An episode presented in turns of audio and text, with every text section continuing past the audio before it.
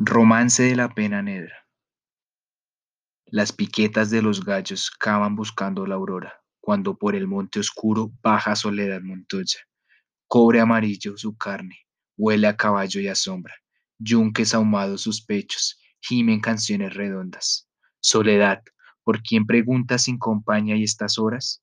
Pregunte por quien pregunte, dime, ¿a ti qué se te importa?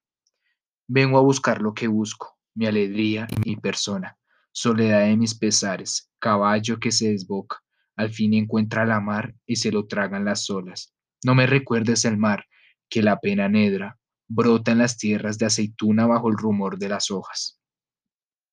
Soledad, qué pena tienes, qué pena tan lastimosa.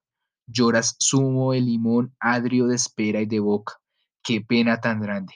Corro mi casa como una loca, mis dos trenzas por el suelo, de la cocina a la alcoba. ¡Qué pena! Me estoy poniendo de, de azabache carne y ropa. ¡Ay! Mis camisas de hilo. ¡Ay!